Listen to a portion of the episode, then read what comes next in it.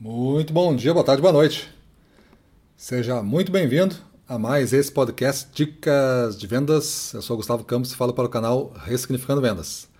E no episódio de hoje vamos dar continuidade à nossa série Como Vender o Dobro do que Vendo, com o episódio Visão de Futuro e Sucesso. Visão de Futuro e Sucesso. Então, quando a gente pensa, é, principalmente em relação ao futuro, existe aquele grupo de pessoas que se diz mais realista, prefere não pensar no futuro. Dentro dessas pessoas, eu acho que, tem, acho que eu poderia dividir ainda aquelas pessoas que realmente não sabem pensar no futuro, e aí por isso que preferem não aprender e não pensar porque se aprendesse talvez gostaria. E existem aquelas pessoas que preferem não pensar no futuro. E aí dizem que são mais realistas, porque elas têm medo de enfrentar os planos e não conseguirem alcançar exatamente o que planejaram, e aí se frustrarem com isso, não saberem lidar com a frustração. E tem aquelas pessoas que pensam no futuro, além dessas que dizem mais realistas, que são ou otimista demais, né? As pessoas que acham que sempre vai ser melhor, que tudo vai... mas nunca fazem nada para melhorar. E tem aquelas que, que sempre vai ser negativo. Sempre é muito ruim, sempre é, é o fim, sempre vai ser pior do que hoje, o mundo está indo para um lugar pior, é mais violento, é mais isso, é mais aquilo.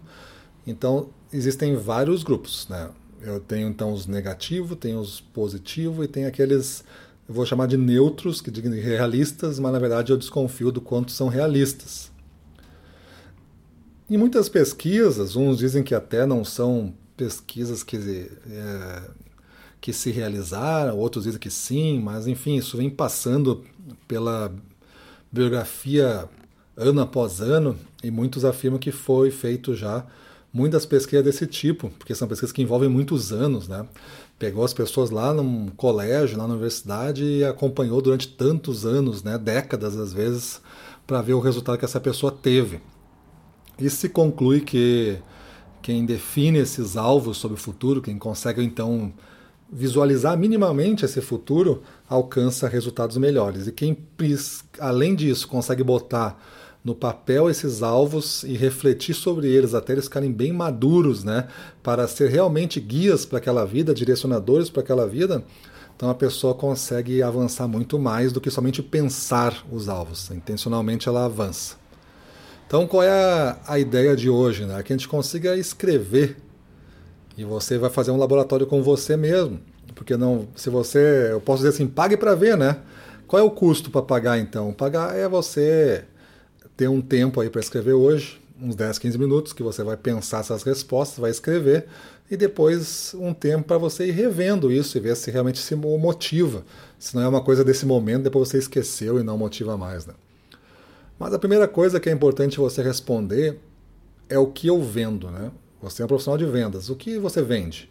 Você vende do tempo, você vende algum produto, você vende um serviço, você vende uma, uma causa, uma, um, um projeto, uma marca, uma, uma mudança, o que, que você vende, né?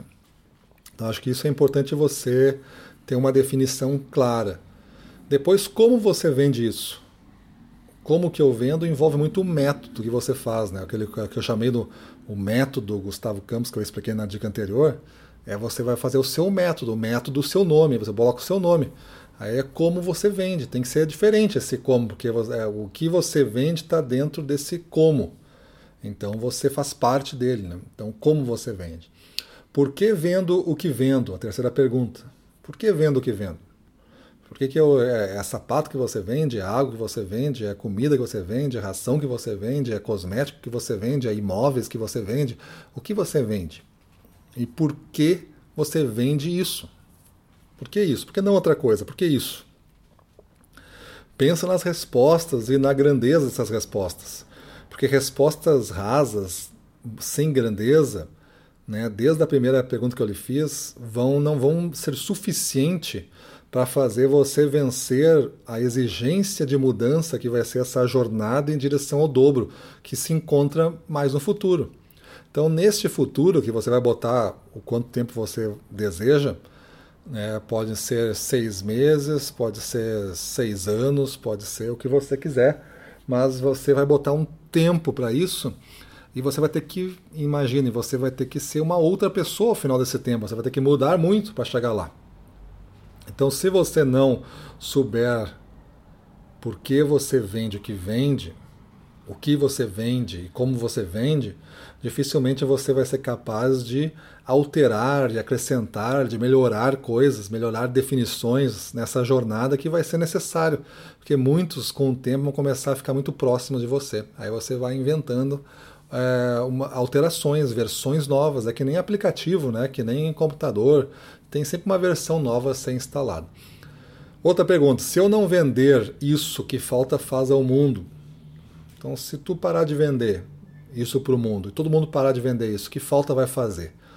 Talvez não tenham lhe, lhe dito isso, talvez a empresa que você vende nunca tenha lhe dito isso, mas imagina, qual é a falta que vai fazer? Pega assim alguns depoimentos que você tem visto, alguns comentários de clientes satisfeitos, qual é a falta que isso vai fazer? Tenta responder essa pergunta aí. É... Outra, para que tudo isso, né? Por que luto todo dia? Essa é, uma, é, uma, é a penúltima pergunta aqui, tá? Tem, vai ter mais uma. Mas para que tudo isso? Para que, que eu acordo cedo? Por que, que eu viajo? Por que, que eu aturo tudo que é tipo de cliente? Né? Por que, que eu me relaciono com eles desse tipo? Por que, que eu me exijo dessa maneira? Por que, que eu quero buscar o dobro? Então, para que tudo isso? Então, por que, que você luta todo dia? E a última pergunta é para onde quero ir, o que quero conquistar. Então você sabe que tem uma jornada a fazer. Essa jornada a gente já entendeu que você não vai estar sozinho nela, porque a mudança que lhe é exigida também é exigida dos seus clientes, dos seus concorrentes, todo mundo vai mudar. Uns talvez fiquem para trás, porque resistiram mais tempo a essa mudança. Re não entenderam estas seis perguntas aqui. E aí, resistindo, eles começam a perder posições. E aí, quando a dor for alta, quando a, o tamanho do negócio for reduzido muito seriamente, aí vão começar a mudar, porque vão ser forçados a fazer essa mudança. Então não vamos esperar, não vamos resistir, vamos se atirar no rio a favor da correnteza, a favor da mudança, e vamos aí sim, com a habilidade que a gente vai desenvolver, desviando dos obstáculos, né? desviando da queda d'água, desviando da pedra, e indo, indo surfando esse mar, mas aproveitando né? com uma, uma, um aspecto, uma, um estilo, um estado feliz né? de você estar agora no ritmo da mudança. E você está aceitando e está alterando o jeito que você faz as coisas. Grandes mágicas acontecem neste momento, no momento da libertação, né? Porque você acaba sendo preso, você acaba entrando numa prisão de você mesmo. Então, essa prisão aí, você acaba é, ficando refém. E aí você tem que ir se reinventando. Você tem que ir se reinventando. E essa reinvenção acaba sendo uma, uma forma que você vai é, indo para frente. Beleza? Então, são seis perguntas, né? Se você responder essas seis perguntas hoje numa página do seu caderno de aprendizado, com o tempo você vai poder é, rever essas, essas perguntas e ver se continua nessa linha. Se não, você altera, não tem problema nenhum. Aí, só que não pode nunca alterar para menos, alterar para se acomodar, né? Sempre se desafiando um pouquinho mais, sempre buscando uma compreensão mais elevada dessas suas respostas, né? Uh, principalmente das perguntas que são básicas. O que você vende? Se você perguntar para alguém o que você vende e a pessoa falar, ah, eu vendo pão, e talvez você tenha uma padaria conceituada na cidade, a melhor, ou então é um açougue, ou você faz. É, você vende cosmético aí de porta em porta para as melhores famílias da cidade que deixam as pessoas com autoestima mais elevada para vencer o seu dia a dia e cuidar das suas famílias. É diferente, sabe? É diferente de dizer que tu vende batom, que tu vende maquiagem. É diferente. Tem todo um conceito para defender, para proposta, um método que, um, que você está colocando aí, uma causa, uma ideia. Beleza? Então, pessoal, escrevam aí né, essas respostas e tentem é, fazer parte do, do, desse jogo de crescimento do dobro, se descobrindo um pouquinho mais através dessas seis respostas. É simples assim, mas pensa bem, conversa com, tuas, com os teus colegas aí. Quantos dele têm respostas semelhantes para isso? Faz a questionamento para eles e tenta ver as respostas que eles te dão, né? É claro, nós damos um questionário para eles, né? Mas pega um, um amigo teu que vende a mesma coisa que tu e pergunta assim: oh, se alguém perguntasse para ti o que, que tu vende, o que tu diria? Aí tu anda ver, deixa ele falar. Né?